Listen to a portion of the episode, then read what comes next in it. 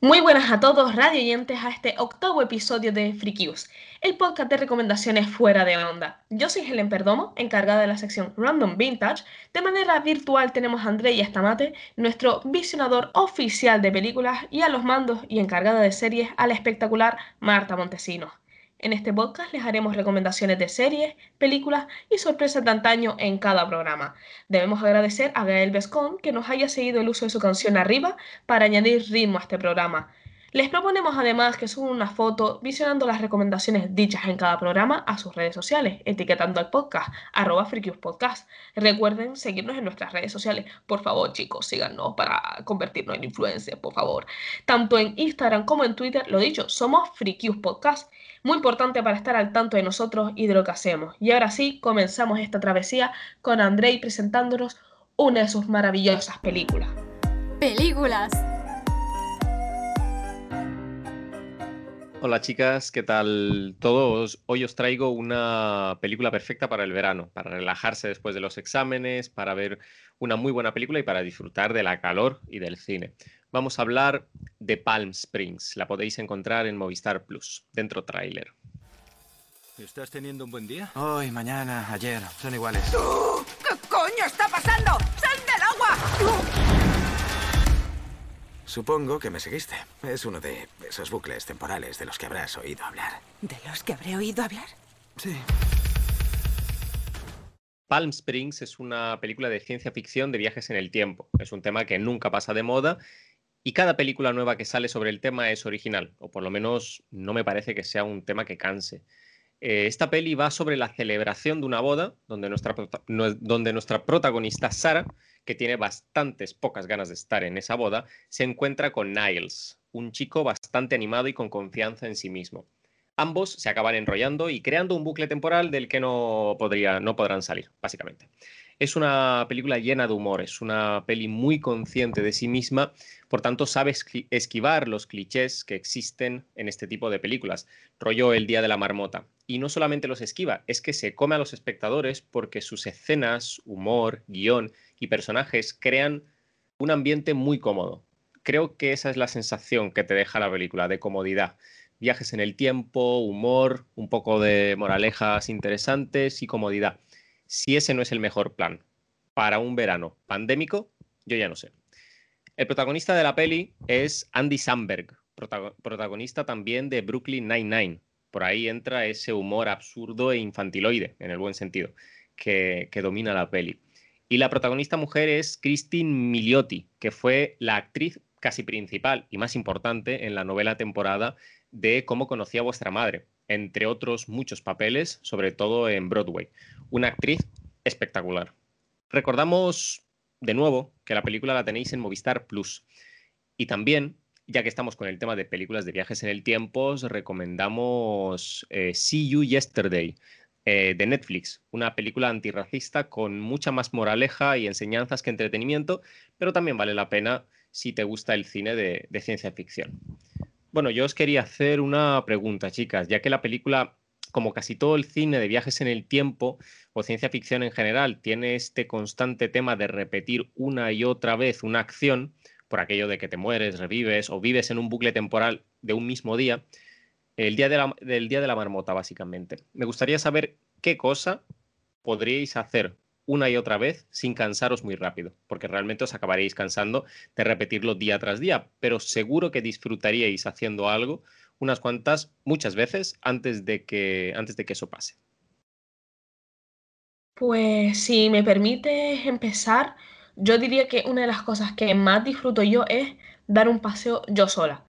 ¿De acuerdo? Es una cosa que a mí me gusta un montón porque me traslada a un plano, yo pienso que me, suelo considerar un poco main character, ¿de acuerdo? Cuando estoy pasando sola con cascos, escuchando música, viendo el paisaje, pues estar yo sola con mis pensamientos y montándome mis propias películas, que mm, ojalá pudieras comentar algún día una de mis propias películas que me monto yo en la cabeza, pues creo que es una de las cosas que más disfruto y que creo que tan fácilmente mm, no dejaría de disfrutar. Pues yo creo que me pondría a hacer locuras todo el, todo el día, ¿no?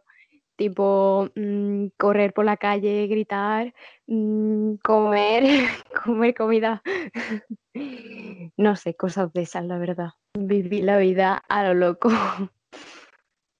Pues yo la verdad es que vería, eh, vería todas las películas posibles hasta cansarme, morirme, ver, creo que tengo bastante hasta, hasta cansarme. Pero bueno, vamos a, vamos a ir ahora con, con Mark, que la verdad es que yo llevo últimamente viendo muchas series y miniseries y tengo curiosidad por oír qué nos trae este mes. Series. Ok, pues hola a todos en un episodio más de Freakius y hoy en mi sección de series os traigo un clásico que seguramente todos lo habréis visto, o casi todos, aunque hay gente como Andrés que todavía no lo ha visto. Pero bueno, lo que, eh, los que la hayáis visto, así os podéis enterar de algunas curiosidades e información de la serie. En fin, os vengo a hablar de Friends. Me pareció buena idea hablar de esta serie debido a que hace muy poquito salió el reencuentro de Friends en la plataforma de HBO en la que hablan un poco sobre su historia y los míticos personajes se vuelven a encontrar tras el último episodio. Pero bueno, por si alguno de vosotros no tenéis la plataforma, yo os traigo algunas cosas ya que he podido verla y porque la verdad es mi serie clásica favorita.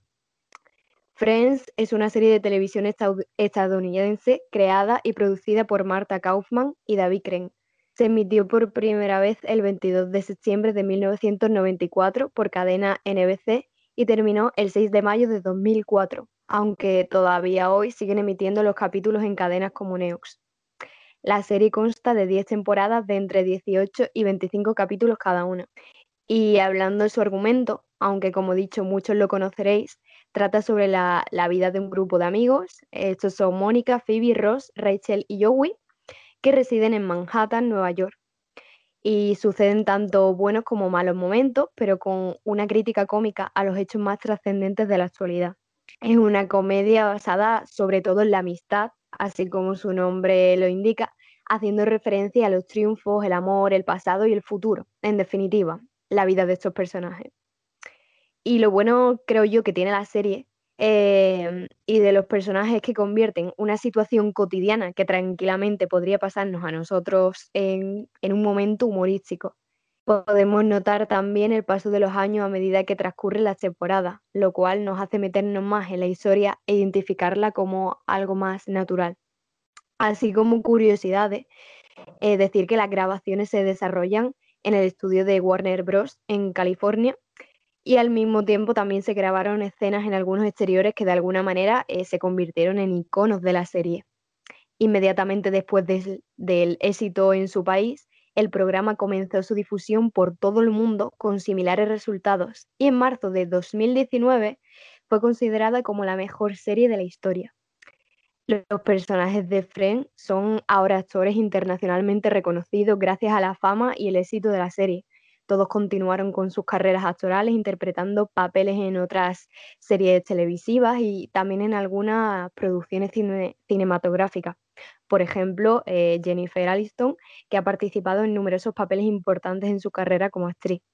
Otra curiosidad es que en la serie han pasado gran cantidad de famosos, tales como Brad Pitt, George Clooney o Robin Williams.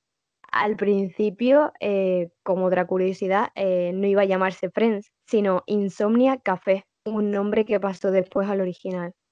No podía dejar de hablar de la música de la serie, titulada Ahí estaré para ti, y fue escrita en 1994 por eh, Michael Slough y Al Williams.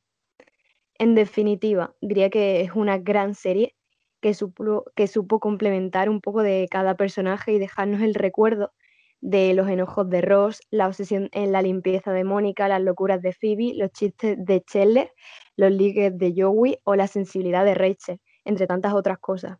Incluso las ganas de salir a tomar un café con nuestros amigos. Así es tan grande el vínculo que se formó entre los personajes de la serie que hoy en día todos ellos siguen siendo amigos y yo creo que eso es lo que hace una gran serie.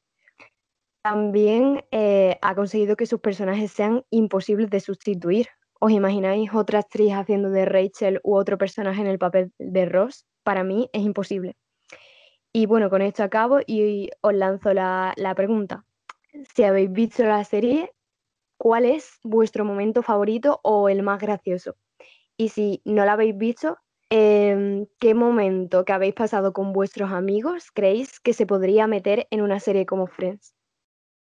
Bueno, voy a, voy a, uy, perdón por el gallo. Voy a responder yo primero por alusiones. Eh, yo sí es cierto que no la he visto, así que yo no puedo responder a esa primera parte de, de la pregunta. Sí es cierto que yo intento desde hace un verano intentar, me he propuesto a mí mismo verme una gran serie, eh, una gran sitcom cada verano, por aquello de que normalmente son muy, muy largas. Eh, normalmente las más largas son las, las más icónicas. Y el verano pasado me vi The Office, este verano me veré Friends.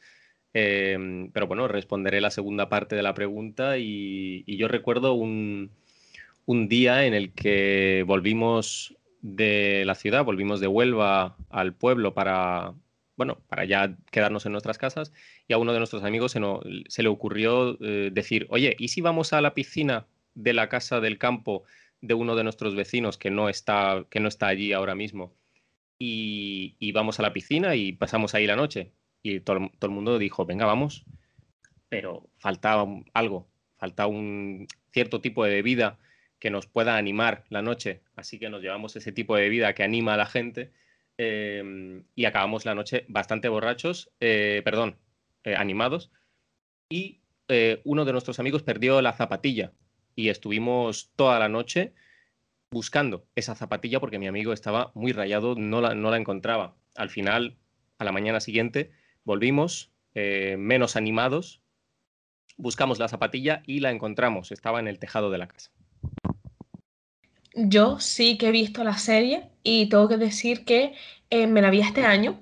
Eh, porque bueno, mm, yo tengo Netflix y dije, bueno, voy a aprovechar antes de que vuelvan a sacar Friends de Netflix. Entonces me la he visto y de mis momentos favoritos de la serie, yo diría que es, bueno, hay memorables por supuesto, pero la boda de Chandler y Mónica para mí es mm, preciosa en todos los sentidos, el momento del baile, del evento del convite y también el momento del parto de Rachel, para mí fue como, uff, qué agonía y qué tensión, porque es una situación en la que yo no querría verme para nada.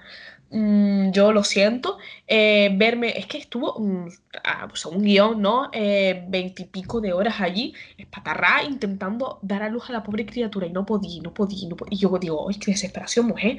Dios mío, sáquele a esta criatura ya del cuerpo a esta señora.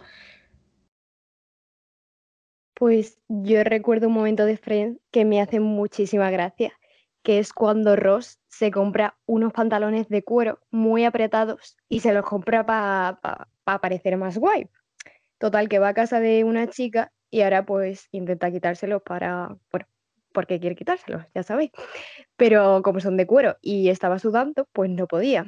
Así que decide y ahora ir al baño a quitárselo y acaba echándose un bote entero de polvos de talco para ver si eso salía. Total, que la chica empieza a llamar, lo que pasa no sé qué, y el Ross tiene una masa de agua y, y talco en los pantalones de cuero que no puede quitárselo. Bueno, y cada vez que me acuerdo, pues me pongo a reírme. Y eso es todo. bueno, os paso con Ellen y su sección. Muchas gracias, Mar, por tu introducción. Bueno, continuaremos y finalizaremos este episodio con la sección Random Vintage, en la cual develaremos una serie, película, novela gráfica o anime anterior a la década de los 90. En esta ocasión voy a comentar el majestuoso anime Evangelion. Bueno, eh, tengo que decir que me gustaría comentar todos los aspectos de esta serie, pero es que me es imposible por falta de tiempo y falta de entendimiento porque yo hay cosas a las que no puedo llegar, pero voy a hacer lo posible. En fin, volviendo. Su nombre oficial es Neon Genesis Evangelion y es un anime creado por el estudio Gainax y está dirigido por, a ver si lo digo bien, Hideaki Anno, cuya primera emisión fue en 1995. El anime trata de lo siguiente. En el año 2000, al parecer, hubo un contacto misterioso entre la Tierra y unos alienígenas, el cual produjo un cataclismo que redujo drásticamente la población de la Tierra. Para evitar desastres futuros, en la región ficticia de Tokio 3, bajo tierra, se crea una organización la cual está encargada de luchar e investigar estos fenómenos sobrenaturales. Y una de las maneras más útiles de hacerlo es a través de unos robots llamados EVA, en donde un piloto adolescente debe meterse dentro y combatirlo. Bueno, después de esta premisa nos tenemos que trasladar al año 2015, donde Shinji, un chico de entre unos 14 y 15 años aproximadamente, es convocado para pilotar una de estas bestias. Pero es que la situación de este chico mmm, no, no es la mejor. Su madre y su padre, pertenecientes a NERF, en aquel momento, cuando se fundó la compañía, su madre falleció en extrañas circunstancias, algo pues muy de Disney, y su padre lo abandonó de niño. Como tutora le encomiendan a la capitana Mando Mayor, que no sé bien cuál es su título, lo siento, a Misato, la cual instruirá y apoyará al chico en lo que le haga falta. A pesar de tener muy pocas ganas de pilotar y actuar a favor de la causa, lo hace por obligación y presión moral, tanto por parte de su equipo como por su propio padre. Además que si no lo hace, lo tendrá que hacer Rei, una chica aproximadamente de la misma edad que Shinji, que no está en las mejores condiciones físicas en el momento para ni siquiera matar una mosca. Finalmente se sube a Leva y es así como comienza su lucha para salvar la humanidad pero a pesar de eso debe ir al instituto, recibir bullying por parte de algunos de sus compañeros que no saben que en verdad le están salvando el culo a ellos y a sus familias, también tiene que aguantar a compañeros de equipo como Azuka que, a ver, personalmente me parece maravillosa de vez en cuando, pero en otras ocasiones me parece prepotente y una chola que no deja las cosas fáciles. Encima, también quiere acercarse a, a, su padre, pero es que este está centrado en el resto de compañeros de su equipo. Sobre todo, salvar el mundo cuando no sabe ni siquiera cómo salvarse a sí mismo. Y es que no debemos olvidar que es un adolescente con sus propias crisis de identidad, problemas de estos años, lo típico, aquí todos hemos sido adolescentes y sabemos lo que hay, y si encima tengo que salvar el mundo, pues más difícil se lo pone, ¿no? Volviendo al tema de los EVA y a Los Ángeles, su competición es cada vez más complicada y Los Ángeles van sabiendo cada vez más y más cómo batir a los humanos. Y cada día Nerf parece más y más oscuro, olvidando pues los valores de salvación humanitaria para al final mmm, buscar el beneficio y deseo de unos pocos. Lo que viene siendo el Amancio Ortega e Inditex de los mundos posapocalípticos viendo la serie y también mmm, porque he estudiado, por desgracia, demasiado tiempo en un colegio de monjas, me he encontrado con varias alusiones a la Biblia, como puede ser mmm, elementos muy importantes como es Adam, Lilith, que no voy a decir mucho más porque si no, spoiler, eh, Leva, por supuesto, que ya lo he nombrado antes, hay muchas cruces repartidas a lo largo de la serie, esa idea de juntar almas en un solo ser, bueno, en fin, el director y creador de la serie ha dicho que les propone a los visionadores del anime que se pongan a encontrar estas referencias bíblicas. Lo dicho, la serie tiene un montón de tramas secundarias que dan valor a la serie, una muy buena simbología religiosa, filosófica, biológica y es una ruptura de cabeza absoluta, ¿vale? El final es polémico y no se entiende en absoluto. Para poder llegar a comprender algo, debe ver la película The End of Evangelion, que, bueno, a ver, no te aseguro que lo vayas a entender, pero puede llegar a ayudar un poquito. Esta serie la puedes encontrar a día de hoy en Netflix, aunque yo en su día la vi por el famoso anime FLV. Y ya como pregunta para ustedes, tengo la siguiente. Sabemos que el mundo en algún momento pues, va a acabarse. ¿Creen que será provocado por algo divino en donde esté involucrado el ser humano y un ente superior? ¿O de qué manera? Eh, pues yo creo que no, que para mí el mundo se va a acabar por nuestros actos y no creo que haya ningún ser superior ni nada por el estilo. Es más, pienso que al decir eso estamos mm, un poco quitándonos a nosotros culpa de, de precisamente nuestros actos y pues de la contaminación, la extinción de especies, el calentamiento global, que es algo que nosotros estamos haciendo, por desgracia, y por eso podemos acabar con el planeta. Mm, deberíamos buscar mmm, soluciones a esto, ¿no? Mi parte racional me pide que diga lo, lo mismo que dice Mar. Yo pienso igual, eh, se va a acabar de, de, nuestra propia mano y vamos a destruir nuestro pro propio planeta hasta convertirlo en, en inhabitable. Pero, pero, hay una pequeña parte de mí que desea que desea que esos informes que tiene que sacar el Pentágono en Estados Unidos a finales de este mes, no sé si so, hablando de alienígenas, esos informes que, que determinarán eh, que hay ciertos objetos, ciertos ovnis, objetos eh, voladores no identificados, eh, siendo justamente eso, no identificados. Entonces hay una pequeña parte de mí que quiere que esos ovnis sean realmente ovnis, entendidos como naves espaciales. Y yo quiero, hay una pequeña parte de mí que quiere que esos ovnis vengan y nos destruyan, porque la verdad es que sería un final de fantasía para, para, nuestra especie y, poder ver al alienígena como en las películas de Mars Attack, yo la verdad es que prefiero, preferiría eso. A ver, personalmente yo prefiero que me destruya un alienígena que me destruya esta etapa de exámenes que estoy sufriendo ahora mismo. Pero bueno, eh, yendo hacia mi punto de vista, yo creo que nos vamos a acabar cargando el planeta y hablo de nosotros como humanidad, ¿no? Eh, no digo que ahora mismo nosotros vayamos a venir aquí con una excavadora, aquí a arrasar con todos los bosques y con todas las materias primas. No, no, no, no. Yo hablo de en términos de humanidad. Yo pienso que ese va a ser nuestro final y que al final pues está más cerca de lo que nosotros pensamos. Pero bueno, tampoco descarto la idea de Andrei. De verdad que sí. Eh, me parece muy interesante y la prefiero. La prefiero que me venga un alienígena y me diga, muere, mm, maldita zorra, a que, bueno, me quede sin aire. Me parece mm, menos sufrimiento. Ay, pues con esto acabamos. Yo soy Helen Perdomo manejando Random Vintage, André y Estamate nuestro visionador de películas y Marta Montesinos a los mandos y al manejo de la serie. Hasta entonces, esto es todo en Frikio, tu podcast encargado de recomendaciones fuera de onda. Nos vemos en el siguiente programa. Sayonara. Y para finalizar, gracias a Jael Bescon y a Zalox y DJ Albert Raff por dejarnos utilizar su tan espectacular música para la sintonía del programa.